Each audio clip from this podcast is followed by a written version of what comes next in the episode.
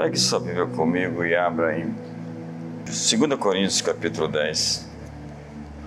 Vamos ler os versos 3, 4 e 5. Pois, embora andando na carne, não militamos segundo a carne. As armas da nossa milícia não são carnais, mas poderosas em Deus para destruir fortalezas, anulando sofismas e toda altivez que se exalta, que se levante contra o conhecimento de Deus e levando cativo todo pensamento à obediência de Cristo. E uma vez completa a vossa obediência, a vossa submissão, estáis prontos para punir toda a desobediência, toda desobediência. Nós estamos publicando uma Bíblia agora, é a versão Passion, que traz um, uma imagem, uma visão de cada texto. Cada versículo ou partes da Bíblia pode ter uma imagem. E a imagem deste texto que eu acabei de ler é de uma guerra. Nós estamos falando de que as armas da nossa milícia não são carnais, mas poderosas para destruir fortalezas, desfazendo sofismas. Que não militamos segundo a carne, embora estejamos no corpo. E a descrição que se faz dentro do texto, anulando sofismas, altivez, todo pensamento, toda imaginação que se exalta contra o conhecimento de Deus, é sobre um conflito, onde existe um campo de batalha. E essa esfera onde a guerra acontece é a mente, são os pensamentos. Então, a mente é o campo germinal de possibilidades ilimitadas.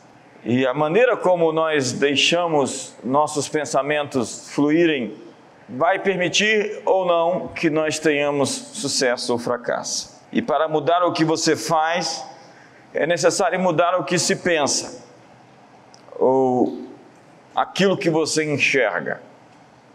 Mudança de atitude é o mesmo que mudança de ideias. Sua atitude muda quando suas ideias mudam.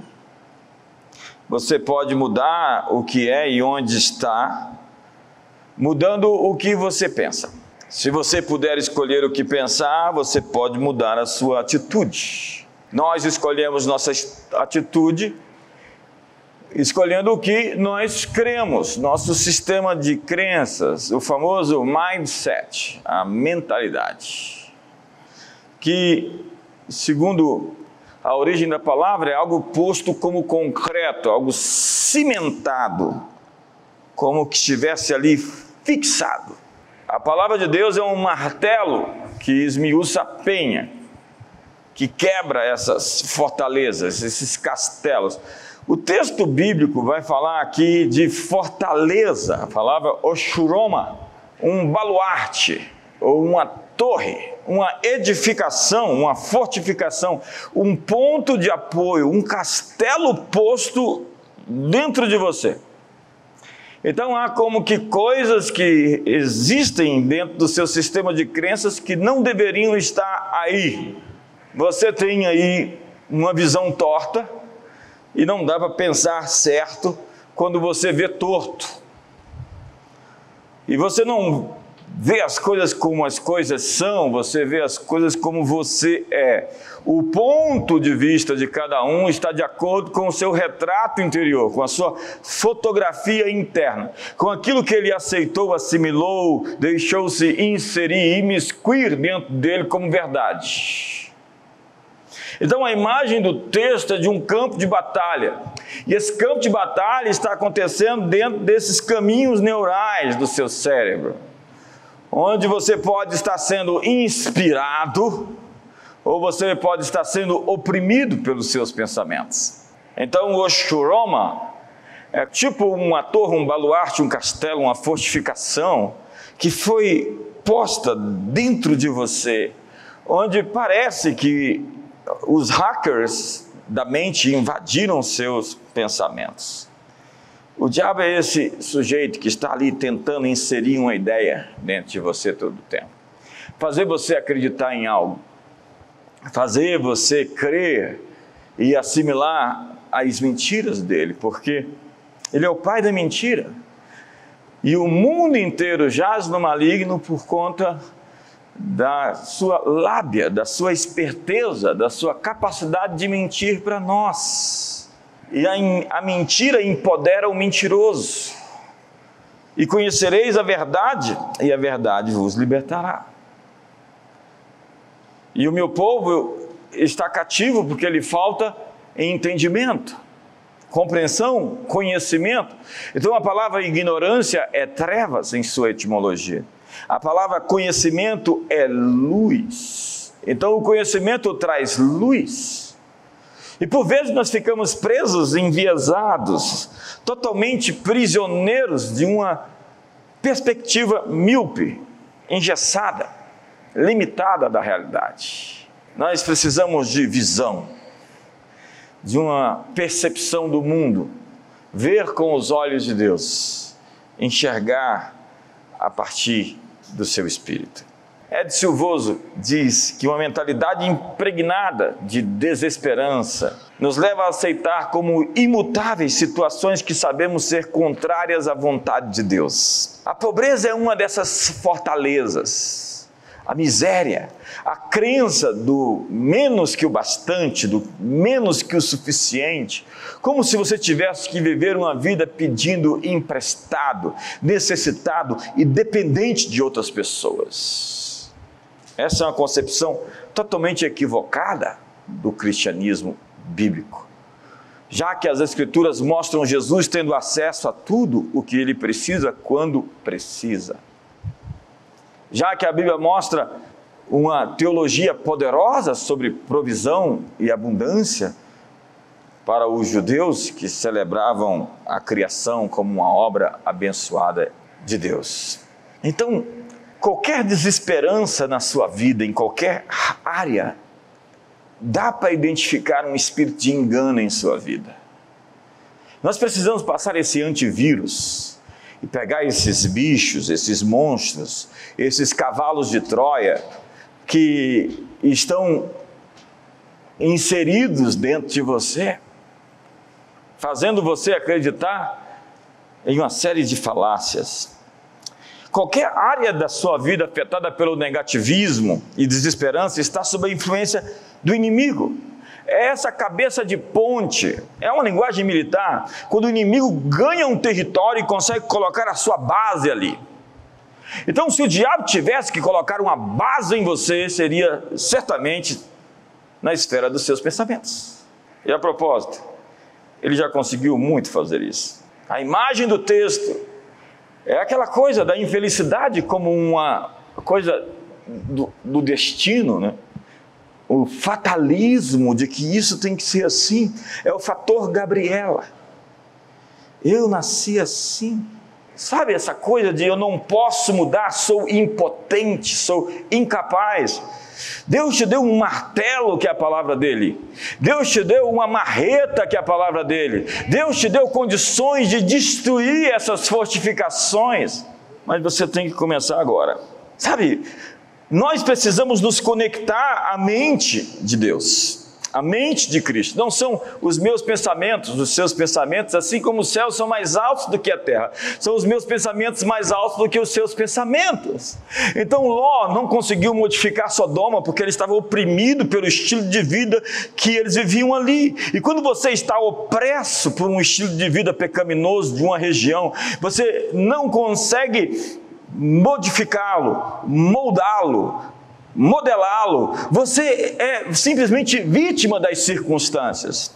Tem gente assim, vítima das circunstâncias, vítima da infertilidade, vítima das situações que acontecem, das crises políticas, dos problemas econômicos, do sistema educacional. Não, nós somos chamados para moldar a realidade.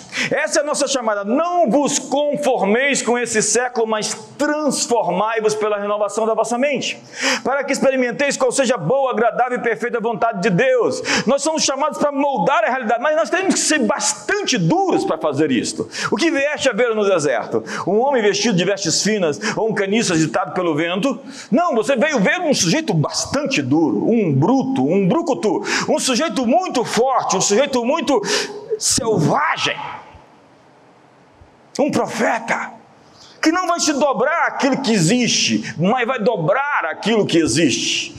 Não vai se moldar a realidade, mas vai modelar a realidade. Não vai aceitar a pobreza como um, um, um fatalismo, mas vai fazer com que a realidade à sua volta se dobre a promessa que Deus fez.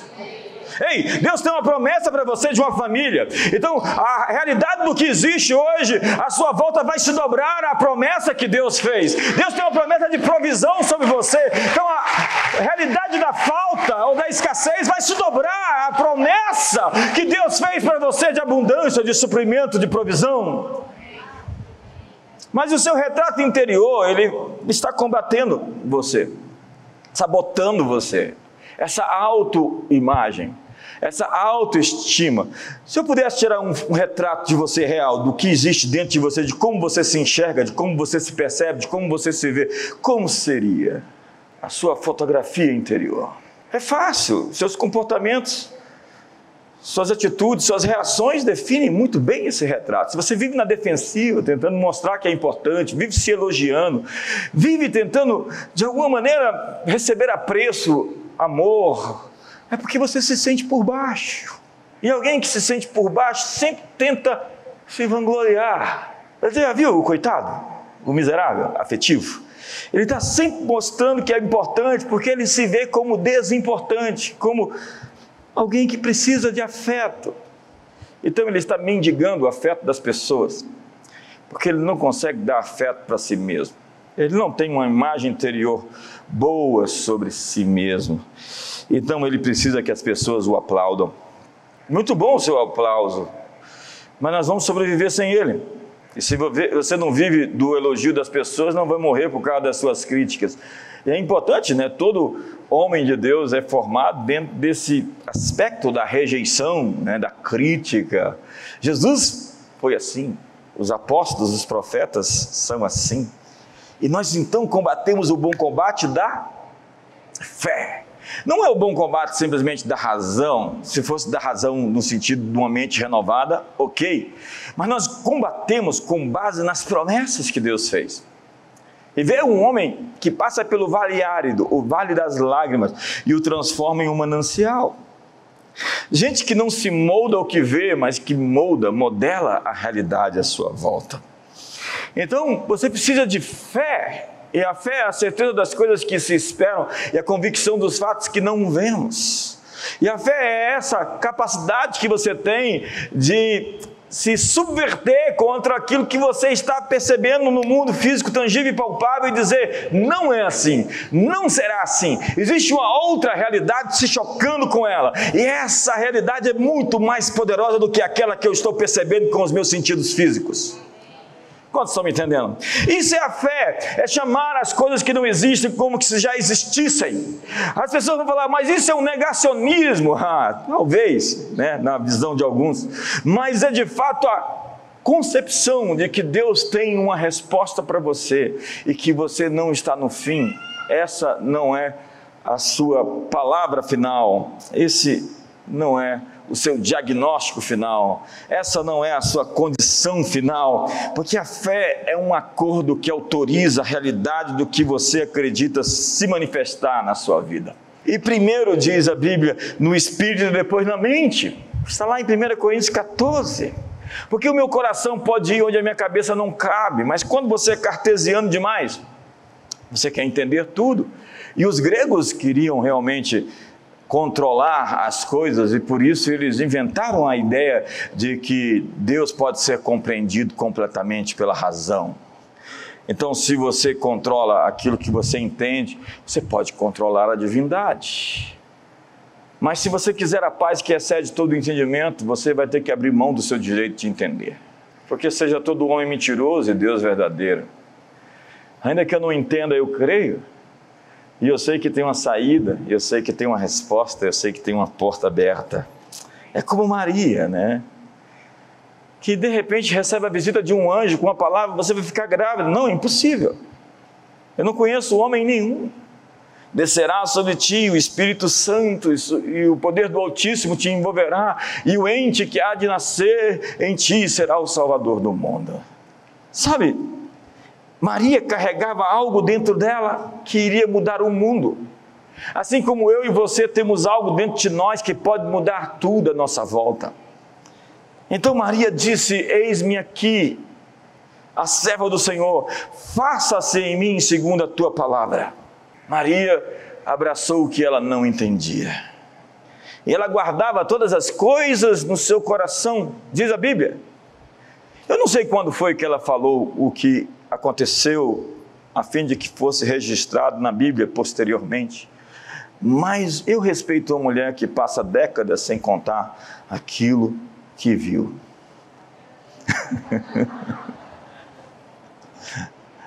Foram algumas décadas que ela simplesmente, diz a Bíblia, guardava no seu coração. Ela pôs a palavra de Deus num lugar seguro, onde ninguém podia arrancar. Ei, põe a promessa de Deus num lugar seguro. Põe o que Deus te disse num lugar seguro, o que Deus te disse, guarde bem no seu coração, porque a seu tempo acontecerá. Sim, Abraão é chamado do pai da fé porque ele se moveu do conhecido para o desconhecido. Ele saiu de Ur dos Caldeus para uma terra que ele não sabia onde era. E a fé é sempre aquilo que ofende a nossa zona de conforto. E as pessoas de grande fé têm um raciocínio do outro mundo. Porque a nossa tarefa nunca foi o que nós podemos fazer para Deus, mas o que Deus pode fazer através de nós. Então, se você está lutando contra um inimigo, significa que você está num ponto de virada. Porque uma tentação sempre é uma porta aberta para uma nova estação.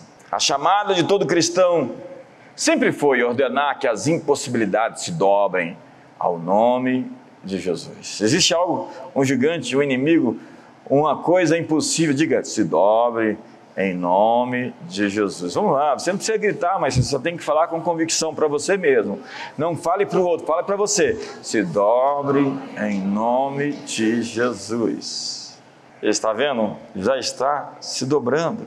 A fé é esse acordo que autoriza essa realidade se manifestar. Quando Adão e Eva caíram, eles caíram da perspectiva da realidade divina. Eles queriam a árvore do conhecimento do bem e do mal, então eles tinham uma outra percepção. E o caráter não é formado na ausência de opções. E você carrega consigo a ênfase do reino que você é mais consciente. Do que você é mais consciente? Há pessoas tão conscientes do mundo material e físico. Elas estão tão impregnadas com a visão do que está à sua volta, elas conseguem conceber o mundo a partir dos noticiários, a partir do que leem, a partir do que ouvem, a partir das pessoas que estão à sua volta. Há outras pessoas tão impressionadas com o diabo, né, tão impressionadas com as trevas, com a escuridão, com os demônios. Eu realmente não comungo, não tenho relacionamento de intimidade com quem está em relacionamento com os demônios né? porque a minha comunhão é com o Pai, com o Filho e com o Espírito Santo. Então existem bastantes livros por aí escritos para tentar te fazer ficar impressionado com as trevas, com a escuridão, com Satanás. E eles vão falar tantas coisas tão fora das escrituras para você e você vai sair dali acreditando que o inimigo está vencendo. Você tem que parar de assistir algumas lives. Você tem que deixar de assistir, de ler alguns livros e assistir alguns filmes. Mateus 13 diz no verso 19: A todos que ouvem a palavra do reino e não a compreendem, vem o maligno e arrebata o que lhes foi semeado no coração. Este é o que foi semeado à beira do caminho. Para Deus, para as Escrituras, compreender é algo que passa pelo aspecto da experiência. Compreender significa entregar-se a algo antes de poder explicar definir ou descrever. A palavra grega para compreensão é pôr em prática na vida real, significa fazer, porque você não compreende algo que você não consiga fazer. Você não sabe nada até que pratique, como diz Tiago, capítulo 1, verso 18: Tornai-vos, pois, praticantes da palavra e não somente ouvintes, enganando-vos a vós mesmos. Tem muita gente que sabe que tem que perdoar, sabe que tem que ser generoso, liberal, sabe tantas coisas sobre Deus e sobre a Bíblia, mas não pratica o que ouve, porque não tem a coragem de se lançar no texto. E quando você faz a tua parte, acredite, definitivamente Deus fará dele. Se você ouve uma mensagem e não a pratica, ela vai desaparecer, vai simplesmente ser roubada de você. Você viu, a semente foi plantada, foi lançada e os pássaros roubaram. Quantas pessoas ouvem a palavra e a palavra ali é tomada, roubada, tirada? É como se tivesse faltado a reunião. O que você aprendeu ali? Você só aprendeu o que você sair daqui e for praticar. Você só aprendeu o que se tornar carne, essência, o que se materializar na sua vida. Porque revelação sem ação é religião sem poder. É preciso experimentar as coisas que estão na página. O que está escrito aqui tem que sair daqui e se tornar vida. A promessa que está aqui é para você e ela tem que se molecularizar. A verdade deve se transformar em experiência. Você só aprende aquilo que colocou em prática. Quando você coloca sua revelação em prática, o que costumava ser impossível começa a parecer lógico. Então você fica assim: é lógico que Deus vai dar o livramento. É lógico que esse diagnóstico vai virar e vai virar um testemunho. É lógico que Deus já está preparando aquela pessoa para você se casar. É lógico que seus filhos serão saudáveis, fortes, poderosos, como diz o Salmo 112. É lógico que Deus vai cumprir o que ele prometeu. Isso significa passar do modo natural para o modo sobrenatural. Desenvolver uma lógica de milagres onde tudo é possível. Diga comigo essa frase simples: tudo é possível. Vamos lá? Deus pensa de forma diferente. Ele olha para um pedaço de pão e pensa em alimentar cinco mil. Cinco pães e dois peixes. Jesus disse: Olha aí, o alimento para todos. Então, a próxima vez que você vê um pedaço de pão, lembre-se disso. Pense como Deus pensa. Você pode pensar que tem pouco, mas no momento em que você dá o que você tem nas mãos de Jesus, Ele vai multiplicar e alimentar as multidões. Sabe, a Bíblia diz em Marcos capítulo 6 que eles não haviam compreendido o milagre dos pães, antes o seu coração estava endurecido. No verso 37, Jesus diz: Dá-lhes voz de comer. Então vem Filipe e diz: Senhor, mesmo 200 denários não daria para alimentar tanta gente. Veja já o racional, o, cartesiano, o matemático, o frio, o formatado, o formal aparecer. Não vos conformeis, transformais. Jesus pega cinco pães, dois peixes, alimenta cinco mil. Sobram doze cestos. O segundo milagre, ele pega sete pães, alguns peixinhos, alimentam quatro mil. Sobram sete. Com menos ele alimentou mais, com mais ele alimentou menos, para dizer a nós que ele não está preso ao universo cartesiano e ele pode fazer com menos, mais, com mais, menos, porque essa é a natureza dele sobram mais com menos, sobram menos com mais, tudo isso para dizer sua lógica está furada. Eu tenho um milagre que não cabe na sua cabeça, mas cabe no seu coração. Comece a acreditar. Existem milhares de maneiras de eu chegar até onde você precisa que eu chegue e faça o que você precisa que eu faça. Primeiro no espírito, depois na mente. Vamos dizer isso? Mas eu preciso entender, esqueça entender, acredite. Sua mente não está suficientemente renovada para acreditar. Transcenda. Isso é metanoia. Meta além, acima, sobre. Meta humano, metafísico. Metamorfose. Tudo está falando de algo além, acima, sobre. Então, quando você pensa em metanoia, você está pensando numa mente que se estende, uma mente que transcende Alguém capaz de acreditar, mesmo quando tudo parece que conspira contra. Jesus disse: O que eu faço, não sabes agora, compreendê-lo-ás depois. Sabe, você precisa confiar na revelação dele, se jogar na promessa. Você nunca vai saber o resultado até que você acredite. É hora de parar de se desculpar sobre as coisas que aconteceram no seu passado o mesmo sol que derrete o gelo endurece o barro. Então, vai cooperar para o seu bem. Qualquer coisa Deus vai usar para beneficiar você. E o que está acontecendo agora, Deus vai usar em seu favor. Deus está corrigindo sua história. Ei, você é capaz de transcender, você é capaz de acreditar. Então envie essa mensagem ao mundo. Diga o que está acontecendo agora, está acontecendo em meu favor. Deus está corrigindo meus caminhos, minha história, minha trajetória. Deus está trabalhando em favor daqueles que nele esperam. Quantos esperam nele? Quantos estão esperando nele? Sabe, agora você precisa saber quem você é. E você não tem que pedir permissão para ser você, para ninguém. Em João capítulo 8, Jesus disse: Eu sou. E ninguém usou mais essa palavra do que Jesus, eu sou. E algumas pessoas ficam nervosas quando você diz eu sou.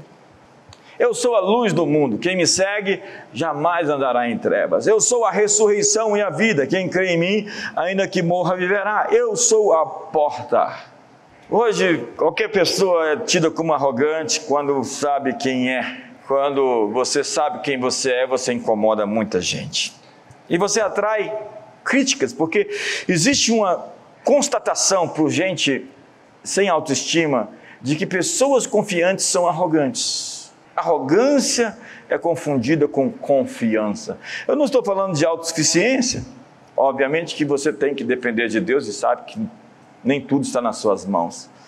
Mas quando você confia e acredita em Deus e acredita em você, tem tudo para dar certo.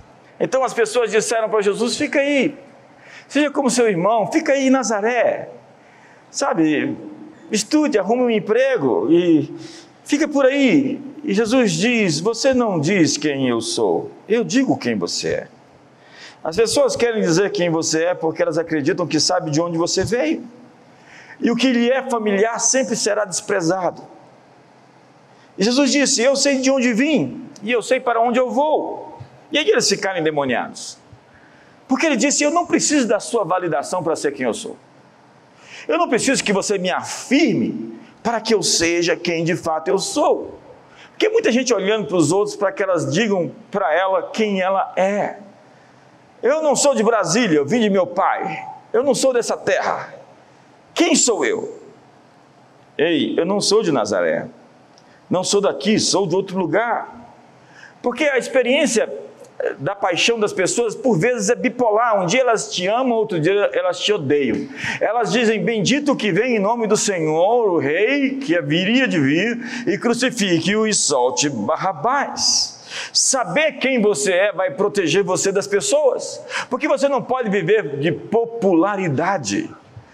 Porque popularidade é quando as pessoas gostam de você, felicidade é quando você gosta de você.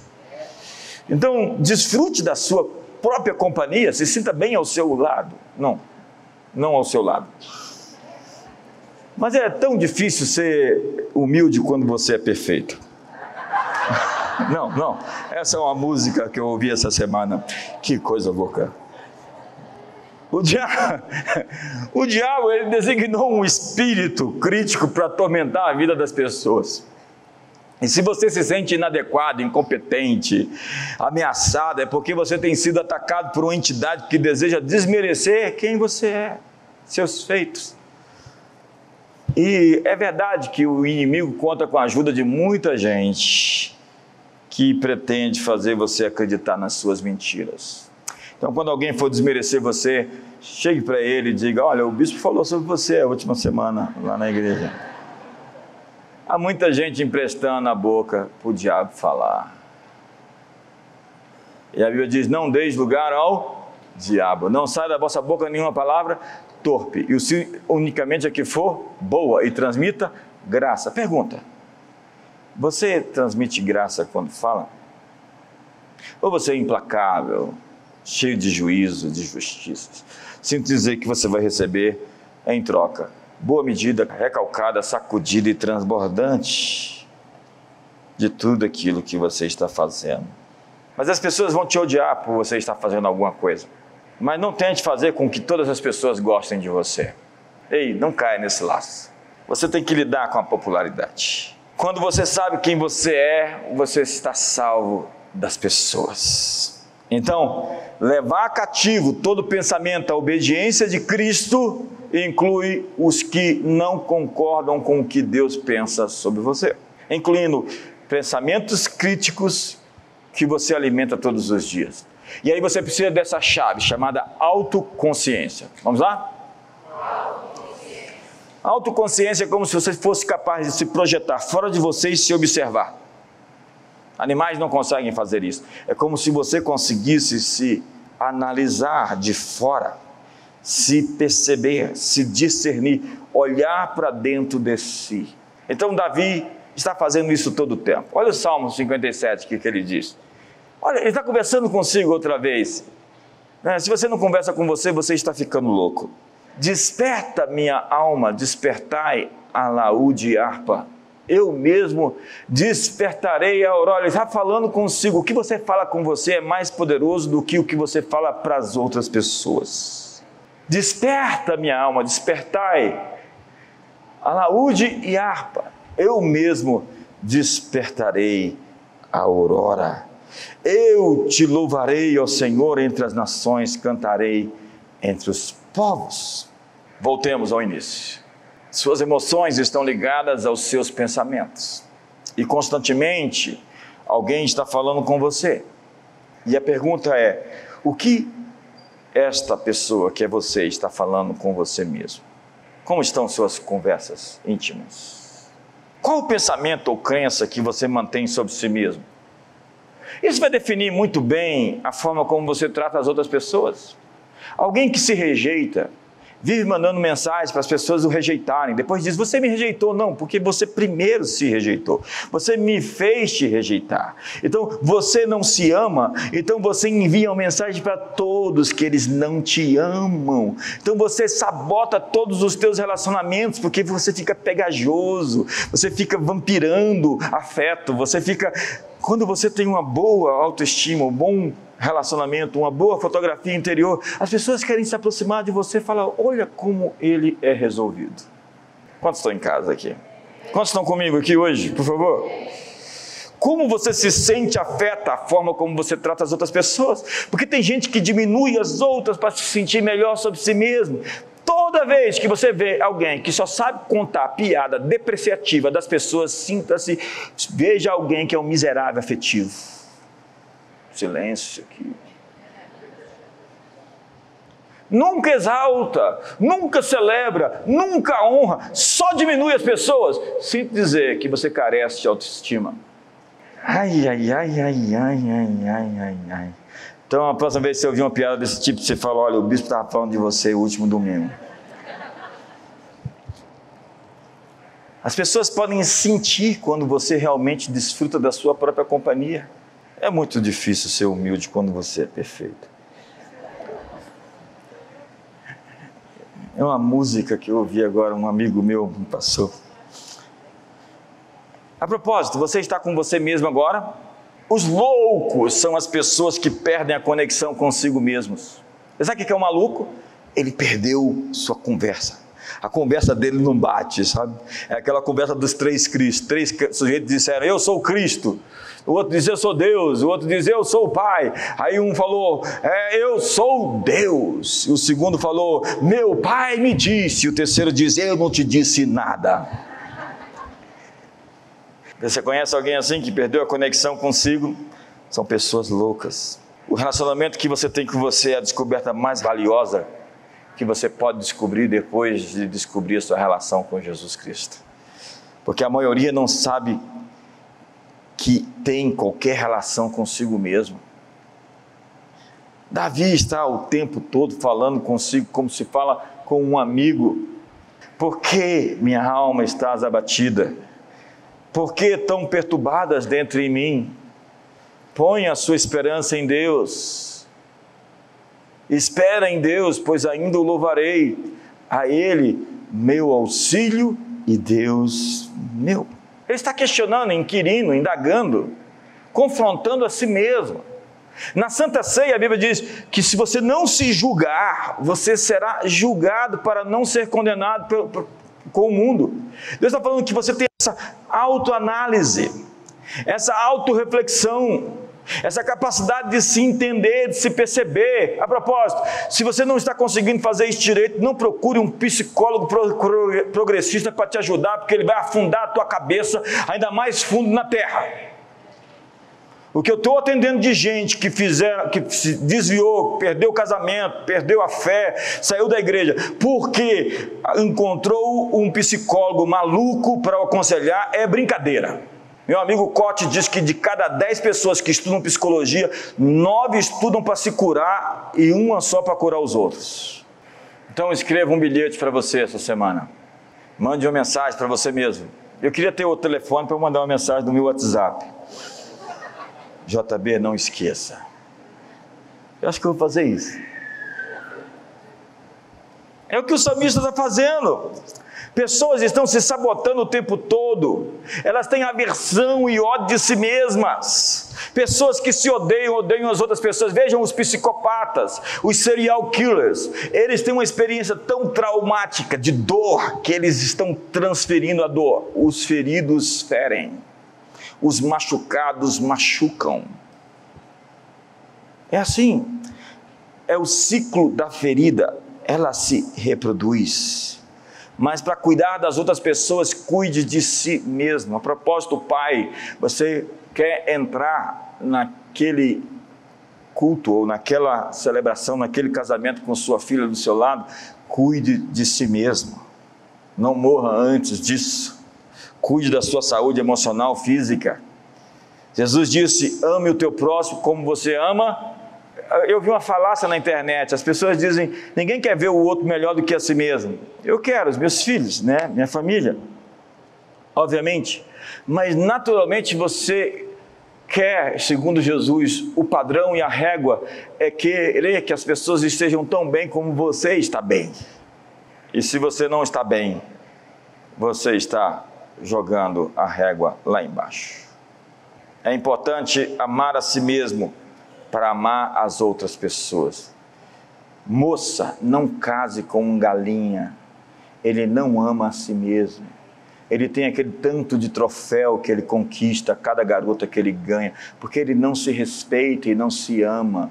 Porque quem se ama, ama sua esposa, está pronto para dar a própria vida por ela ele tem tanto respeito próprio que ele vai proteger seus filhos e sua casa, porque esse é o seu castelo.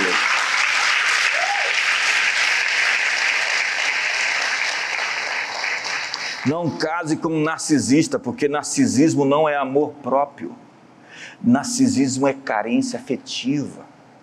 Um narcisista que passa meia hora para sair de casa, depois como vai se arrumar com fica penteando o cabelo e passando creme debaixo do cotovelo. A mulher atrasada está tudo bem, né? Agora, homem fica atrasado porque estava se arrumando no banheiro, é uma coisa complicada. Olha para o seu irmão, veja se ele é um metrosexual. Não, não, não, não, não, não, não faz isso. Eu tinha tanto para falar, mas vós não suportaríeis. Eu vou terminar. Quantos estão com fome? Diga para o seu irmão do seu lado: Eu vou te dar uma oportunidade de ser abençoado. Você vai pagar o meu almoço hoje. Mas eu vou terminar. Eu quero lhe dar uma outra chave. Nós precisamos de uma mentalidade de campanha e não simplesmente uma mentalidade de batalha. Você pode até perder uma batalha, mas você não pode perder a guerra. E ganhar a guerra significa ter uma mentalidade de campanha. Estou confrontando diariamente a ansiedade. Jesus disse que basta o seu dia o seu próprio mal. Então a ansiedade é uma batalha diária. Você tem que lutar e vencer um dia por vez. Guerras são vencidas por uma sucessão de batalhas, ou seja, uma campanha. E o inimigo tem uma estratégia com você de assédio. Ele está insistindo com o um pensamento. Ele manda o hacker entrar lá no seu pensamento e mandar aquela mensagem para você acreditar. E você deixa para lá e ele vai mandar de novo. E vem um sonho, e vem uma pessoa, e vem uma insistência. Ele está mandando a mesma mensagem para você, tentando inserir dentro do seu sistema de crença uma mentira. E às vezes ele vai lhe vencer pelo cansaço. Foi a história de Sansão. Ele poderia quebrar qualquer corda ou corrente, mas Dalila quebrou sua vontade pela insistência. Olha o texto, agora vai aparecer certo. Ela o pressionou, e diz a Bíblia, molestando-o de modo que a sua alma se angustiou até a morte. Ela o importunou, molestou, apoderou-se da alma dele, uma impaciência ela insistiu tanto que ele deu a ela o segredo da sua força. Tem homem que pensa que passa as meninas, olha para ele, que ele está bonito. Não, Dalila recebeu dos príncipes filisteus uma quantidade enorme de dinheiro para te derrubar da sua posição, para acabar com a sua família, com a sua reputação, com seu casamento, com seu ministério. Não é que você está bonito, não, que isso aí não é verdade é que existe um prêmio pela sua cabeça. O texto anterior diz que os príncipes filisteus se reuniram e falaram: Dalila, a gente precisa saber o segredo da força. Descobre, aqui está o dinheiro. E quando você dá o segredo da sua força, quebrando seus votos para Dalila, você fica fraco e vira objeto de escárnio, de zombaria. Mas José foi exposto à mesma estratégia. E a Bíblia diz que a mulher de Potifar, dia após dia, insistiu e ele correu. Às vezes, o que você tem que fazer é correr, fugir.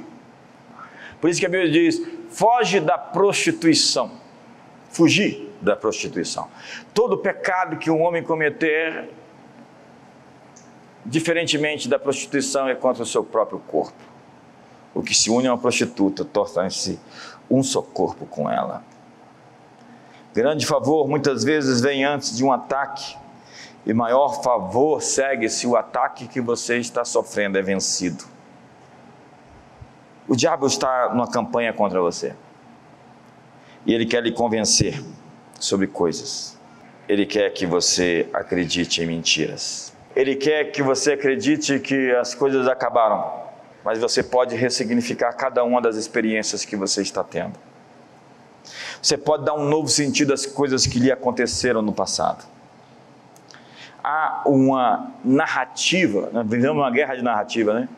Há uma narrativa de Deus sobre toda a sua história, que é a verdadeira história da sua vida tudo o que lhe aconteceu até hoje tem uma descrição dada por Deus com bondade, misericórdia e fidelidade. Encontre o olhar de Deus para a sua história. Obviamente que o diabo tem uma narrativa de tudo que te aconteceu, até de bom.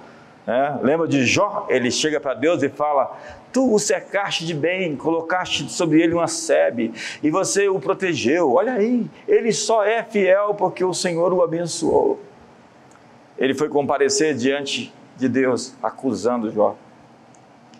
E chega um momento em que Jó, na sua luta, diz: Quem me dera houvesse alguém entre mim e ti, Deus, que pudesse me defender. Jesus, naquela cruz, respondeu aquilo que Jó pediu: Alguém entre eu e Deus, que pudesse ser o meu advogado o meu intercessor, o meu mediador. E agora, nessa hora, Jesus está diante do Pai dizendo: Foi por causa deles que eu morri. Meus pés e mãos foram transpassados. Jesus está lhe defendendo e, portanto, tudo aquilo que é contra você, existe uma nova significação de Deus dada a isto em tempo real. Deus está trabalhando lá fora, mas principalmente Deus está trabalhando aqui dentro. Deus está entrando em lugares onde você não consegue entrar. Deus está fazendo coisas que você não pode fazer. Ei, ei, simplesmente acredite, porque tudo é possível ao que crer. Feche seus olhos. Suas derrotas têm um novo significado. O abuso que você sofreu é a sua superação como um testemunho para quem sofreu as mesmas coisas que você. A traição, a perda, qualquer coisa pode ser ressignificada. Então dê um novo significado à sua situação. Tenha uma, tenha uma nova atitude com relação a essas coisas. As tempestades que vieram sobre nós nos últimos um ano e seis meses, sete meses, elas têm uma significação divina. E hoje nós invocamos a narração, a narrativa de Deus sobre os fatos ocorridos sobre a nossa vida. E nós queremos essa interpretação e essa defesa e esse favor, essa graça, essa bondade, essa fidelidade essa expressão de amor. Com amor eterno eu te amei, com benignidade eu te atraí. Pare de culpar as pessoas pelos erros delas contra você. Você nunca seria quem você é se as pessoas não tivessem acusado você falsamente, se elas não tivessem machucado você. Dê a eles a culpa completa, porque você só é forte porque você foi atacado. Você só está aqui hoje, talvez, porque de alguma maneira a batalha que você enfrentou te trouxe para a igreja. Foi o sofrimento que te trouxe para Jesus. Agradeça a Deus por tudo que você viveu, porque qualquer coisa que você esteja vivendo agora, Deus vai aproveitar para um bem específico. Pai, hoje eu oro por cada uma dessas pessoas, que elas sejam capazes de moldar a realidade não como vítimas das circunstâncias, não como vítimas ou como gente que perdeu, gente que chegou ao seu fim. Hoje estamos aqui declarando um tempo novo. Nesse final de 2021, os piores pesadelos não vão se cumprir. A soma de todos os medos não vai se concretizar Hoje nós dizemos as circunstâncias, dobrem-se. Demônios, parem. Forças do mal, nós resistimos vocês. Sujeitai-vos a Deus, resistir ao diabo e ele fugirá de vós. Quebrante seu espírito hoje. Coloque-se perante ele com o coração contrito, não com a aceitação das condições impostas, mas com a subversão de quem sabe de que Deus vai te erguer. Talvez como Jó você perdeu tantas coisas, mas eu tenho que lhe dizer que existe uma restituição para você, pelo menos o dobro. Talvez como Sansão, você cedeu e você caiu, perdeu a sua força. Mas Deus tem uma oportunidade nova que Ele está criando. Ele tem uma família, Ele tem filhos, Ele tem um resgate à sua autoestima. E Ele está repaginando hoje a sua história. Ele está contando a sua história de um modo tão amigável, tão favorável, tão respeitável Sim, seus erros são plataformas. Quando você aprende com eles, você não precisa se sentir mais culpado, condenado. Simplesmente eu apago as tuas transgressões. Dos, meus, dos teus pecados eu não me lembro, porque ainda que eles sejam vermelhos como a escarlata, eu os torno alvos como a neve. Quem intentará acusação contra os eleitos de Deus, se é Deus quem os justifica? Fique de pé hoje, levante suas mãos. Fale consigo hoje. Diga boas palavras. Aceite o perdão de Deus, a misericórdia, a graça que é maior que a vida. Pegue a palavra em primeira pessoa, uma das primeiras lições da minha vida. Eu serei bendito ao entrar e ao sair, bendito o fruto do meu ventre, o fruto da minha terra, o fruto dos meus animais, o fruto do meu solo. Eu emprestarei, não tomarei emprestado, serei cabeça, não caldo, estarei por cima e não por debaixo. Então, minha palavra, eu creio que verei a bondade do Senhor na terra dos viventes. Provo e vejo que o Senhor é bom. O Senhor é o meu pastor, nada me faltará. Eu habito no esconderijo do Altíssimo, descanso à sombra do Onipotente, nenhum mal me sucederá, praga alguma chegará à minha tenda. Caiam mil ao meu lado, dez mil à minha direita, mas não serei atingido. Eleva os meus olhos para os montes, de onde me virá o socorro? O meu socorro vem do Senhor que fez os céus e a terra. Ele não permitirá que os meus pés vacilem. É certo que não dormita nem dorme o guarda de Israel. O Senhor é quem me guarda, o Senhor é minha sombra, minha direita. De dia não me molestará o sol, nem de noite a lua. O Senhor me guardará de todo o mal, guardará a minha alma, guardará a minha saída, a minha entrada desde agora e para sempre. Declare sobre você a promessa de Deus. Suas circunstâncias vão se render ao que Deus disse. O que Deus falou sobre você vai acontecer. E que o amor de Deus, a graça de Jesus e a comunhão do Espírito Santo seja sobre a sua vida. Uma ótima semana.